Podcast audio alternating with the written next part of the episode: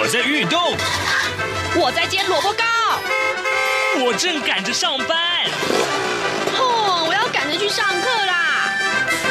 这个时候，我们都在听夏志平制作主持的《早安台湾》。早安台湾带给你最热门的时事访谈，最感动的人物专访，最直接的民意表达。对，让我们一起收听《早安台湾》。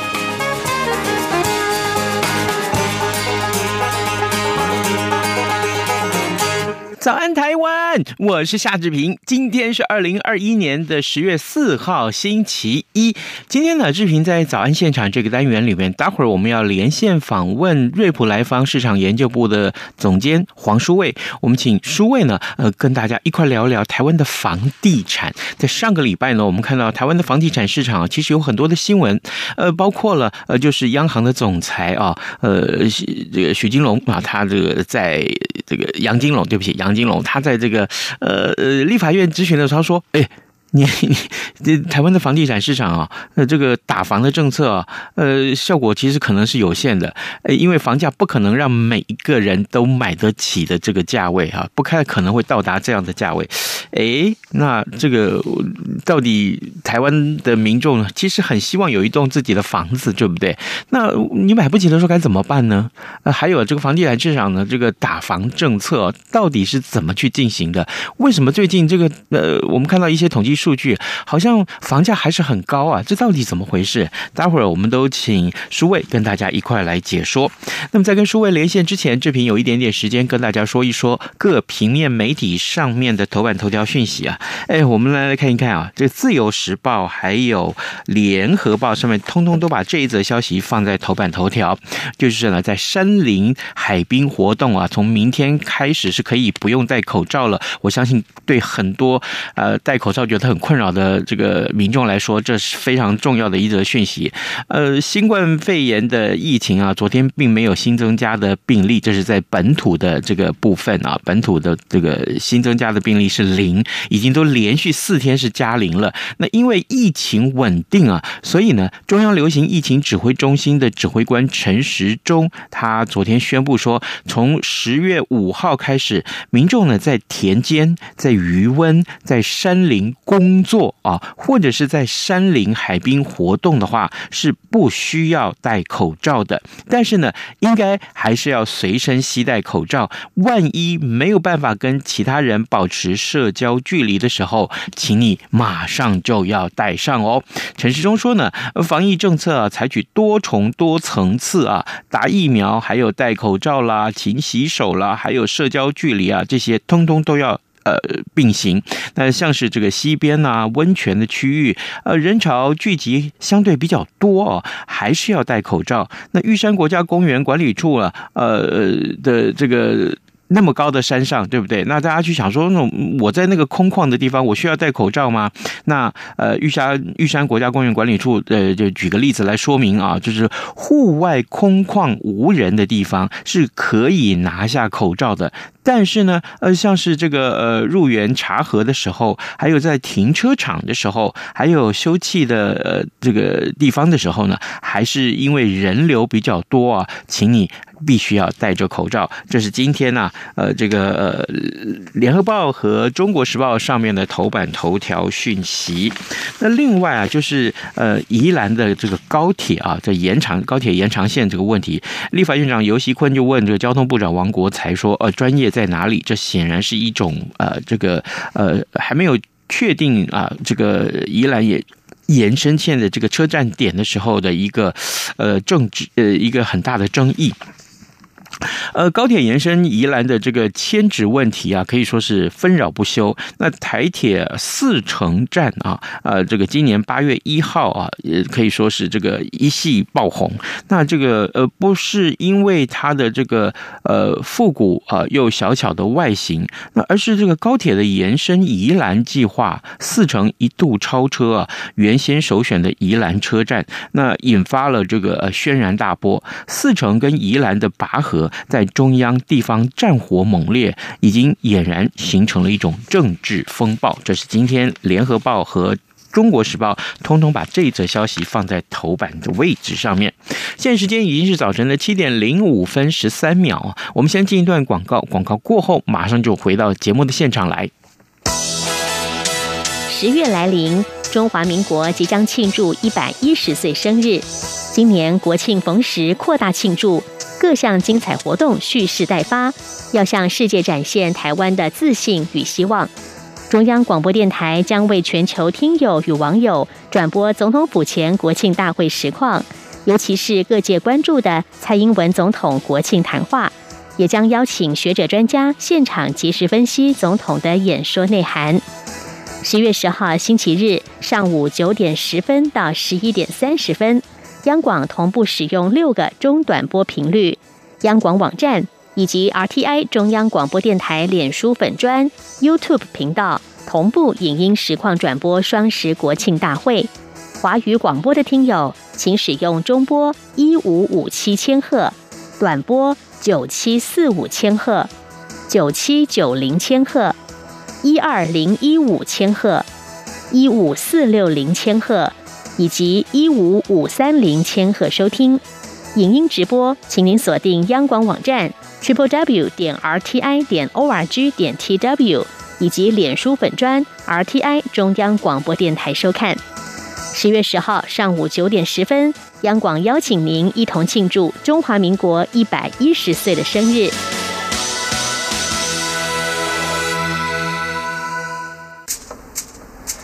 早安，台湾，你正吃着什么样的早餐？吐司加火腿蛋，咬一口，然后收听中央广播电台。早安现场。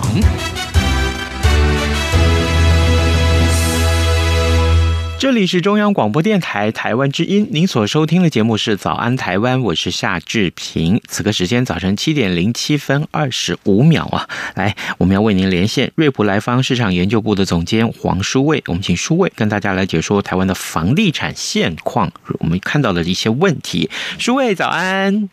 呃，志平哥早，各位听众朋友，大家早，谢谢谢谢，再度与我们的连线啊，诸位，我想首先啊，这个今天本来是要请你先来看一看，呃，这个有关于呃央行的这个打房措施啊，不过正好今天连呃自由时报把这一则消息放在头版上面，我我们先简单的来看一看这则消息哈，因为可能有呃很多的听众会觉得哦，原来自己的房子年纪这么大了，它的标题是说是房市加速超高龄化，超。过三十年的老屋啊，占台湾的房屋啊，这个数量是首度过半哦。这个呃，联合报的这个新闻说，根据内政部的不动产资讯平台最新的统计啊，今年第二季啊，屋龄超过三十年的房屋啊的这个税级的住宅有将近四百五十万宅，那占比是百分之五十点四三啊，是有统计以来啊，这呃可以说是近十三年以来首度超。过了五成，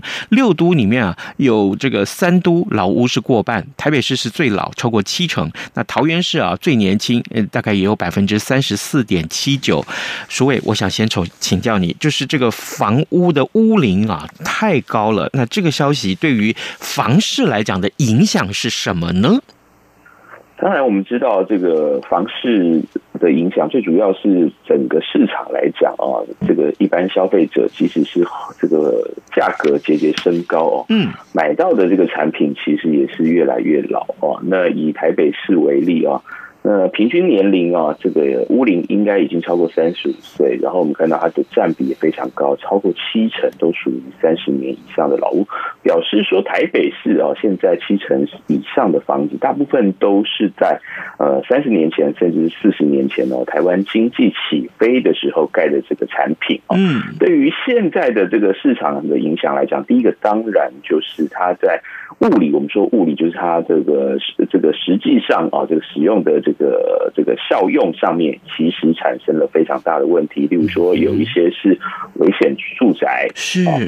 它的耐震程度不够。那还有另外一个更大问题，我们刚刚讲，它可能是四十年或五十年前盖的产产品哦，当初的不管它的这个用料或者是规划是比较符合当时的这个社会结构，就是所谓的小家庭或者是我们说比较青壮的那个世代哦。但是实际上，我们看到台湾已经目前迈向一个超高龄化社会啊，所以大家对于一些设备，我简单说，像电梯或者是停车位这些基本上的这些配备来讲，很多老屋它在这个方呃，我们说设施方面的提供其实是相对不足的。嗯，所以对于台湾。房市的影响，说当然第一个就是居住安全权的问题没办法被全面考量，第二个就是大家在舒适或者是实用，甚至是未来的健康的方面，其实也是会造成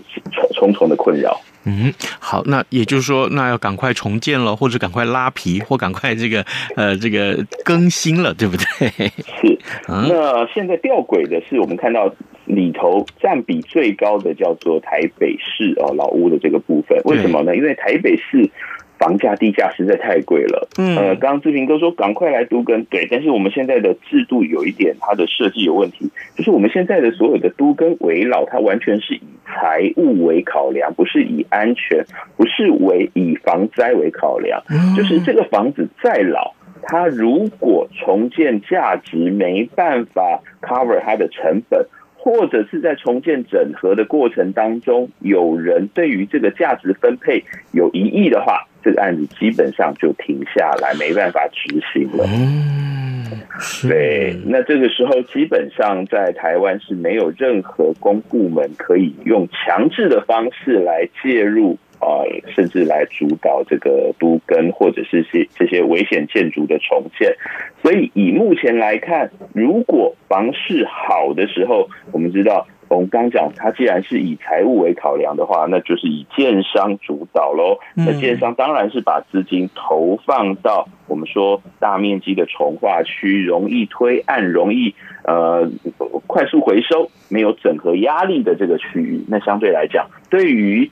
像台北市、新北市这样子高价的区域来讲，它的老屋的乘客更是难以解决。哇，好，这个消息真的是受大家所重视哦。刚刚书伟告诉我们，这个目前这个特别是台北六都里面，台北市的这个房屋的屋龄老化的问题特别的严重，但却又不是都更可以马上解决，因为都更目前在法令的这个设计上面其实是大有问题啊。也也真的是希望啊，这个如果是内政部有听。到这样子的一个呃分析，或是看到这样的一个事实的话，其实应该要想办法看是要怎么去解决。各位听众，嗯、我们们今天首先跟呃瑞普莱方市场研究部的总监黄书卫连线，我们请书卫先为我们解说了有关于台北市啊，或者是全台湾的屋龄的老化的问题。那这是今天自由时报放在头版上面的一个重要的新闻。那事实上，我们跟书卫本来上个礼拜联呃这个呃联系的时候是说啊，今天我们来谈的是呃。台湾的这个打房措施啊，我从去年的十二月份开始，一直到今年的九月份，央行总共祭出了三波的这个管理措施。呃，可是啊，有立法委员却认为说，哎，这怎么最近房价是越打越旺哈？那央行的总裁杨金龙他也在立法院就。干脆这样子承认说，房价不可能到让每一个人都买得起的价位了。那如果是这样子的话，来，我们先请舒卫为我们简单的回顾一下，那这三波的这个打房措施大概是哪些的内容，怎么去进行，它目标又是什么？好，我们看到从去年十二月开始哦，整个这个房市因为过热的关系，首先出手的是央行。嗯。那当初其实那个时候还没有所谓的房地合一二点零的改革，也还没有这个实价登录二点零的改革啊，所以等于是央行是这个首发，对于这个市场啊特别关注。嗯，那所以那时候的漏洞，第一个当然是后来被补补起来的，就所谓的法人投资哦，这个我们知道很多这个投资客他成立了所谓的。呃，房产投资公司，或者是用集资的方式哦，在进行这个房市投资。那当然，他他的初衷并不是透过这个比较容易拿得资金。他一开始他的设想是因为要避房地合一税，因为我们知道房地合一税基本上对于法人是相对比较优惠的哦，他的这个短期交易，嗯，只要课二十趴的这个这个房地合一税啊，那如果是一般个人是要课到四十五个百分点哦，所以它有非常大的一个这个税的这个我们说避税或者是节税的空间，所以很多人成立法人，嗯，那在房地合一还没完全。呃，修法齐备之前呢，那央行先出手，它就是限制法人来做住宅的贷款的成数限制啊。那十二月的时候是设定是五成啊，就是如果法人一般自然人来贷的话是八成，那过去法人可以也可以贷八成，那但是现在限制法人如果来买住宅的话，只能贷在十二月的时候是五成，在四月的时候就限缩成四成啊。那在这一次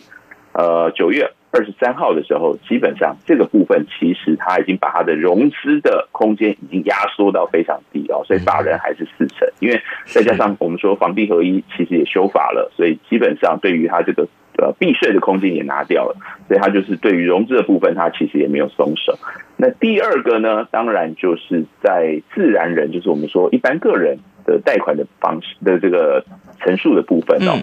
那本来是我们看到，在这个全呃，我们说在十年前那一波的贷款，它其实限定特定区域啦，哦，它不是设设定是在全台湾。那这一次是限设置设定在全台湾，就是第二户以上的这个房屋只能贷六成。那在四月的时候就降到五点五成，那这一次没有变。那这一次比较特殊的是。所谓特定区域哦，就是我们说了，除了六都以外，再加上新竹县市，总共八个区域哦。对于第二屋的购置，就是住宅购置的话啊，那买方基本上啊，就是已经取消了它的宽限期，就是它没有说直缴息的那个前三年或五年的这个空间。这个是目前大家觉得争议最多、影响也比较直接的。那另外两个，其实都是限制这个大型的。投资人，第一个是我们说所所谓的购地贷款啊，这个就是建商买地的时候，过去他可能可以贷到七成八成，但是在去年十二月的时候，已经限缩到六点五成，甚至限缩说，呃，一开始开工的时候，我只贷你呢一个成数，等你动工，我才开始把另外的五呃五点。五成陆续陆续拨进整你的这个账户里头，对于资金的控管是有点帮助。那这一次是再降成这个六成，那最后就是工业土地哦。那其实我们看到二零一八年这中美贸易战之后，台商回流，其实对于土地所谓当初有五缺的问题啦。那这一次我们看到它是把层数降低，本来是限制五点五成，现在是升成五成，然后限制一年内就要开开工。动用这个资金，怕这些投资人囤地。是哦，原来是如此。那可是这些个措施这样打下来，房地产市场那有真的因为这样子而呃，这房价上面或这个有稍微获得平抑吗？这一波呃，我们说这一波的这个热潮，除了我们刚刚讲台商回流啊，然后利率很低，刚性需求进场之外，其实最大一个原因就是全世界钱太多啊，因为疫情的关系啊。如果是在我们这个就是来方统计全世界六十个主要国家来讲，去年一年涨了这个房价涨了九点二个百分点，涨了涨了将近二个百分点。是，那这还分前半段跟后半段啊，就是前半这个我们说前半。段的这个我们说已开开已开发国家，因为它这个防疫措施控制的比较好，经济发展尤其是制造业的核心没有受到影响，嗯，所以涨了十二个百分点，嗯，然后开发商也开发中也涨四点七，全世界只有两个国家跌，一个叫西班牙跟印度，所以涨价是普这个全世界普遍的现象。土耳其涨了将近三成，然后美国涨了十九个百分点，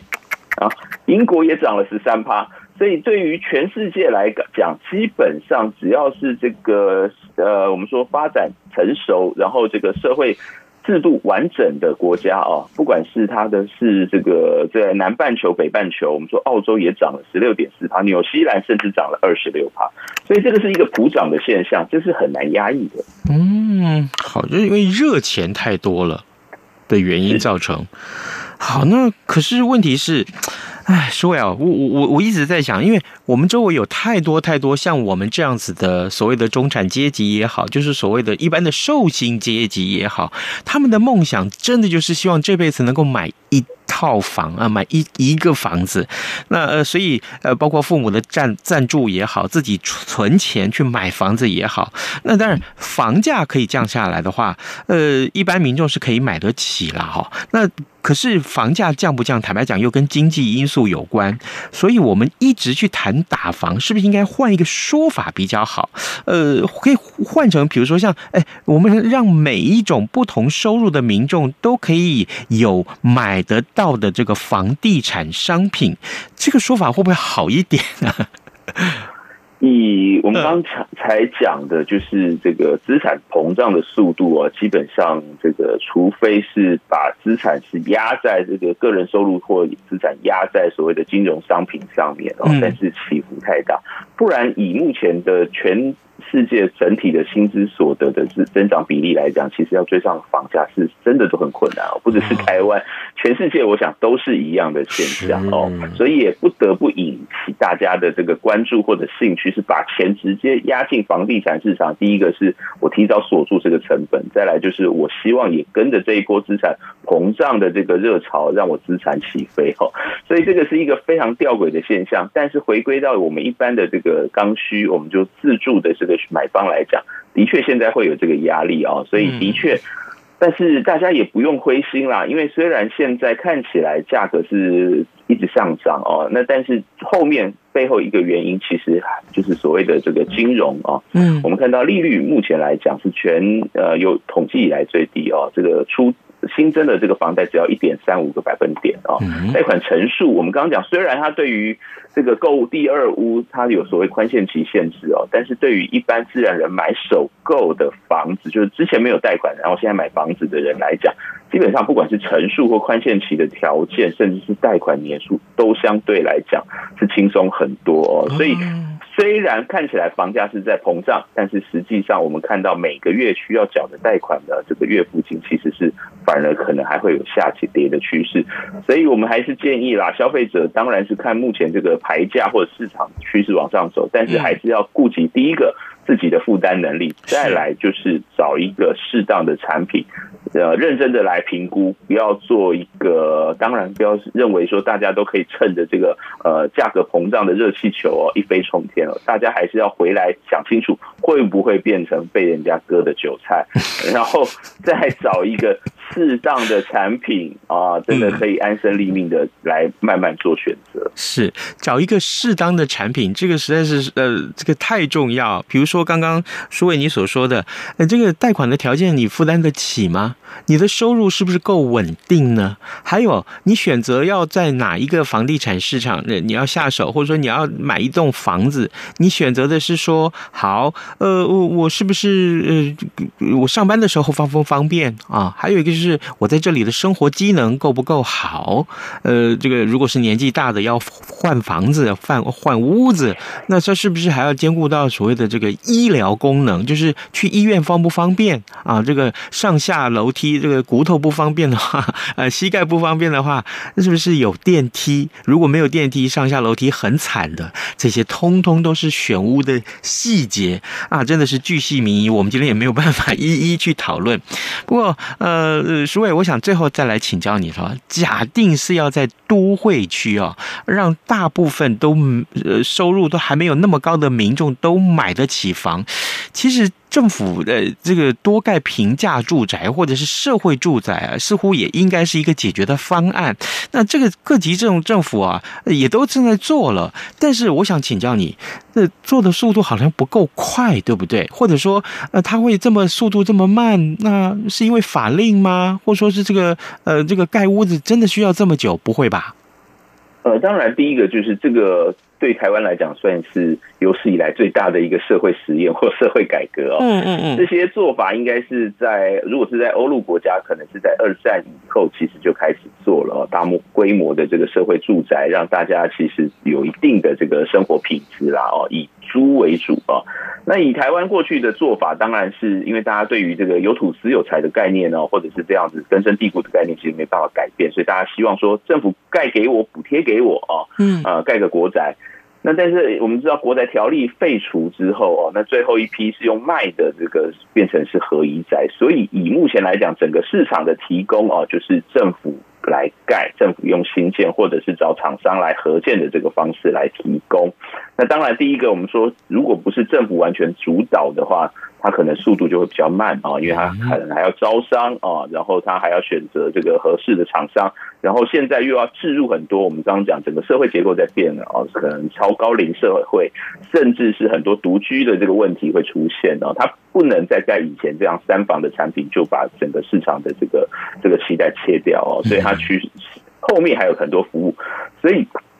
目前社会住宅之困难，第一个当然就是它在。产生制造的时候，它要找到适合的土地，县市政府要支持，要配合，嗯要然后要把赶工这个东西做出来。第二个第二套呢，就是怎么样让民众觉得说，来住这样子的公宅是一个呃，对我这个价值观或者是对我的生活是有品质的，是能提升的，而且不要让大家重回到这个有土斯有财的迷思，把钱全部都放在宁愿买小宅不。不选豪宅的这个概念上，第三个其实是最重要的，就是一般民间或者是目前的社会没办法提供一个完整的社区物管的这个服务。企业服务这个是最大的问题，它不是像我们说新加坡或者是香港是一个行之有年的公共住宅的一个物管系统。以目前来讲，台湾仍然是在一个很初步的产业发展期，所以这三套再加起来的话，基本上即使是他盖了房子，也没人帮忙管，没有人做这些呃软硬体的照顾的话，其实整个。来说哦，其实还是台湾要离这个我们说社会住宅变成一个社会或者是经济上面可选择的备案的这个条件，其实还需要很大的努力。所以我们也认为说，政府应该还有很大的发挥空间。是，真的是如此啊、哦！好，呃，各位听众，今天早上志平为您连线访问的是瑞普莱方市场研究部的总监黄书卫。每次呢，我们在房地产议题的时候，都会跟书卫来连线，呃，让书卫来提供非常客观而且是。呃，让大家就可以知道啊，这整个概率的情况如何？我们今天也非常谢谢舒伟跟我们的分享，舒伟谢谢您喽，谢谢，谢谢，谢谢。有人形容二零二零年是台湾的 Podcast 元年，使用手机可随时随地收听的形式，滋养了听觉，丰富了视野，而你也加入了 Podcast 的行列了吗？央广新闻部制播的众多精彩节目，陆续在各大 Podcast 平台上架，包括《早安台湾》、《两岸 ING》、《这样看中国》、张正霖时间、蔡明芳时间，还有《这样看香港》、舍之岂能藏乎？想跟你聊聊天，以及港式大排档节目，通通随点随听。欢迎透过 SoundOn 声浪平台搜寻央广节目名称，就可以收听到精彩的央广新闻节目。快拿起手机，让我们在 Podcast 平台相见。